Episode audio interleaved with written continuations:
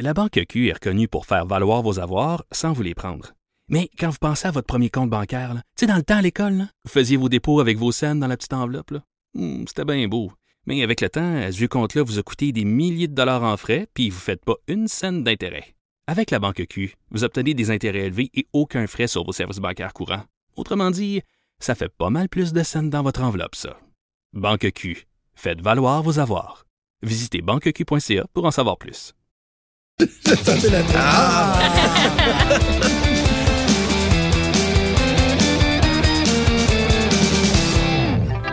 Et c'est la chronique disque dur Eh oui. avec Stéphane Plante. Je suis Euh, C'est bien tout croche ce show-là aujourd'hui. On est bien mêlés. C'est pas fini. C'est pas fini. euh, salut, salut Stéphane, ça va? Salut Jonathan. Oui, toi, ça va? Oui, ça va. Là, tu t'apprêtes à me parler d'une chanson. J'ai beaucoup de respect pour les Beatles, mais s'il y a une tune que je trouve pas écoutable, c'est bien celle dont tu veux nous parler. Et oui, la fameuse euh, Obladi Oblada, qu'on peut entendre petit extrait. Ce sera pas trop long, je te promets.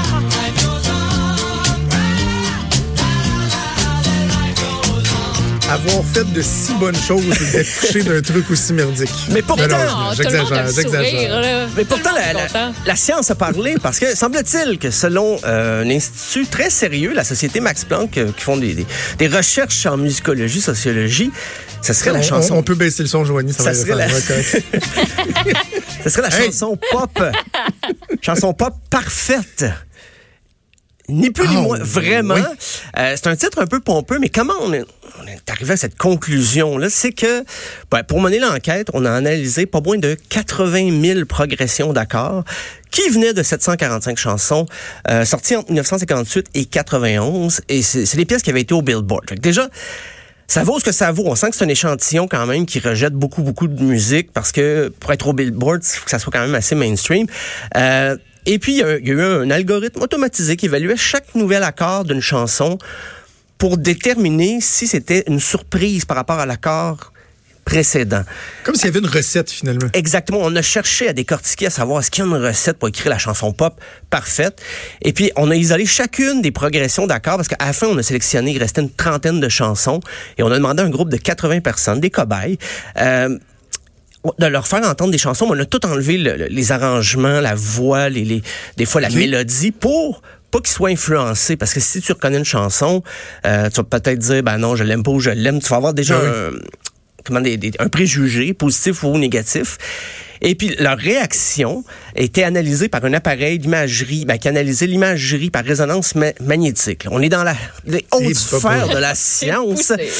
Euh, puis là, on a trouvé que la plupart des auditeurs aimaient être surpris d'un accord parce que il y a des suites logiques des fois en accord dans les gammes et tout ça.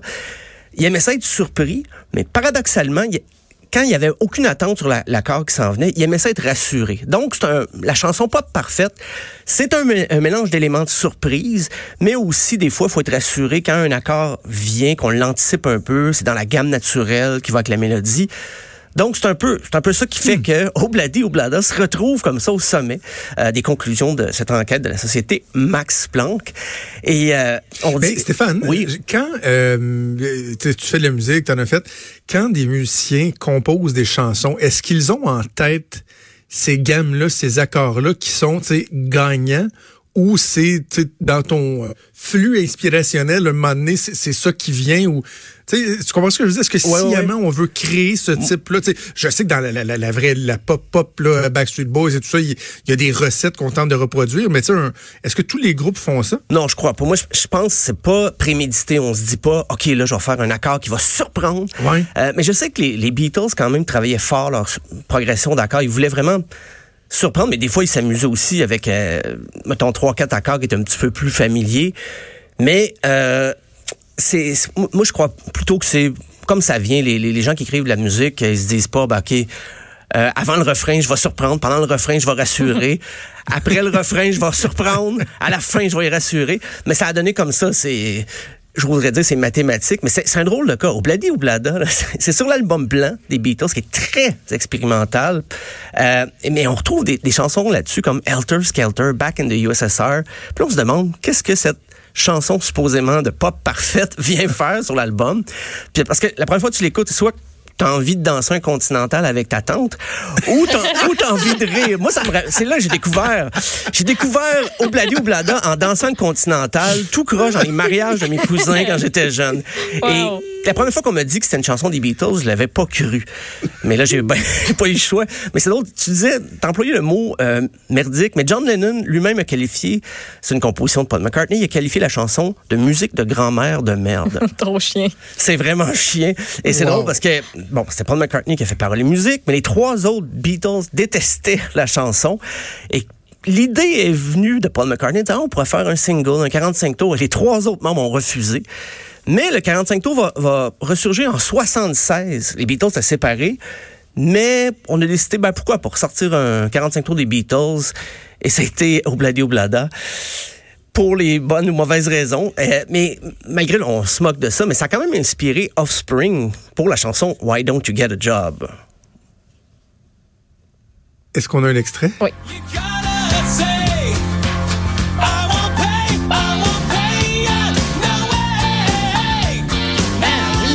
Et tu sais quoi, Stéphane? J'ai toujours détesté cette chanson d'Offspring, même si j'adore Offspring. C'est un, mélange de Cecilia, de Simon Garfunkel et Obladi Oblada. Mais c'est vrai que dans le, le Ouais. répertoire d'Offspring, c'est un peu spécial.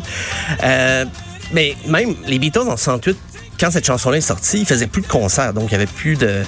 Ils ont jamais joué ça sur scène. Mais c'est Paul McCartney lui-même qui l'a mis dans son choix à partir de 2010. Donc, ça fait... Ça a été long avant que Paul McCartney lui-même... Ah, OK, je, vais, je peux bien la mettre dans mon, dans mon spectacle. Mais là, je me demande si c'est la chanson pop parfaite. Est-ce que ça vaut aussi pour la version française qu'en a faite Patrick Zabé en 69? Ah, tu me fais mal? bonbons aux enfants. Pendant que son mari sur la place du marché s'occupe à vendre du poisson massif T'as dit que Ah? C'est pire. Ah, mais ça... T'inquiète pas, T'inquiète pas! Ah, ça va nous mener à Agadou quelques années plus tard euh, pour euh, M. Zabé. Euh, mais il y a d'autres pièces quand même qui sont sorties qui pas au sommet comme Obladi Oblada pour ce qui est de l'étude là, de la, société Max Planck. Il y a eu Invisible Touch de Genesis.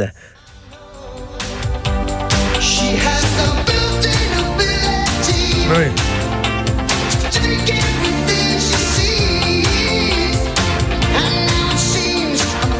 Quand, quand on essaye de, de, de Attends, comprendre ce que tu nous le expliques, là. Oh, et Maud. Le monde est complètement déjanté. Qu'est-ce qu'on doit écouter dans, dans, dans la musique pour essayer de comprendre là, ces progressions d'accords-là? là? Parce qu'on on entend la basse, on entend un petit riff de guitare. on- à quoi on doit porter attention? Ben, ça dépend si justement le, le, le C'est vraiment les accords l'a à la fait. guitare. Là. Oui, souvent. Ou des fois au piano. Et c'est ce qui donne des fois le, le, le ton. Mais je sais que Paul McCartney euh, fait Obladi Oblada au piano. Il l'a composé au piano. Ça en fait pas une, chanson plus mémorable. Euh, mais mais c'est drôle pour Genesis. Je, je sais, les, les, les fans de Genesis, mes premières moutures vont, vont râler parce que tout le monde... Il y en a beaucoup qui préfèrent l'époque Peter Gabriel, mais avec Phil Collins. Peut-être pas les premiers albums chantés par Phil Collins, mais dans les années 80, ça sonne vraiment pop. On n'est plus dans le progressif. Ouais. Et c'est, ça a été leur premier numéro un aux États-Unis, euh, Invisible Touch. Euh, donc, euh, ben, peut-être M. Collins avait une préférence pour le pop parce qu'en solo, il en a fait des numéros un. Une autre pièce, euh, l'auteur, une autre pièce qui se retrouve là, dans les presque parfaites euh, pour, le, pour le pop, c'est Hooked on a Feeling. On a la, la version de Blue Suede. Me.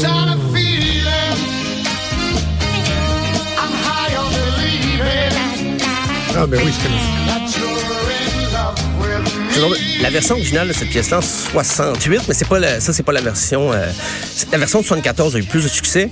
Mais il y a plein de messages cachés sur la drogue, le addicted, high, hooked, euh, parce que Ah oui? on voulait pas faire des, des, des- on voulait pas dire aux gens ben fumer, mais on, on s'est permis de faire des petites références subtiles parce que 68 c'est une période qu'on qui Sur un petit air sympathique, un là, ça passe. Voilà, c'est un petit air, là, donc, euh, pour faire des, des références à peine voilées euh, à la drogue. Sinon, ben, il y a Michael, euh, j'allais dire Michael Jackson, mais c'est les Jackson 5 et la pièce I Want You Back.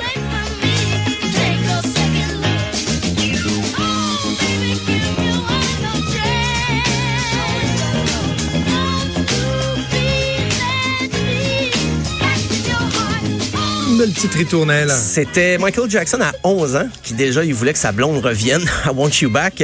Euh, mais c'est... Je veux juste vous dire que j'ai écouté Leaving Neverland hier. Ah, oh! Je me suis Oh. tapé les deux épisodes de deux heures hier. Ça, Puis moi, je t'arrive avec ça Ça aujourd'hui. fait, ça Ouais, fait, hein? comme Mais, on dit. Tu m'en avais parlé la semaine dernière. Ouais, ouais, Moi, je l'ai toujours pas fini. Hein. D'ailleurs, je... Des Michael- vais m'y Euh, Ça, c'était l'époque, les Jackson 5. Michael Jackson a commencé à tourner à 5 ans. Puis il y a plusieurs biographes qui s'entendent pour dire qu'il n'y a, pas- a eu d'enfance. Parce que lui, Non, non. il n'était pas à l'école comme les autres enfants. Il était sur la route avec ses frères, faire de la musique. Euh, leur père était euh, vraiment austère et puis ils empêchaient d'avoir une vie sociale comme n'importe quel enfant. Donc, ça, ça a créé euh, des remous par la suite. Mais ça n'excuse rien. Ça n'excuse absolument rien. Euh, une autre pièce très euh, qui est presque parfaite dans le pop, selon les études, bien sûr, c'est pas moi qui parle, mais j'aime bien cette chanson. Knowing Me, Knowing You, d'abord.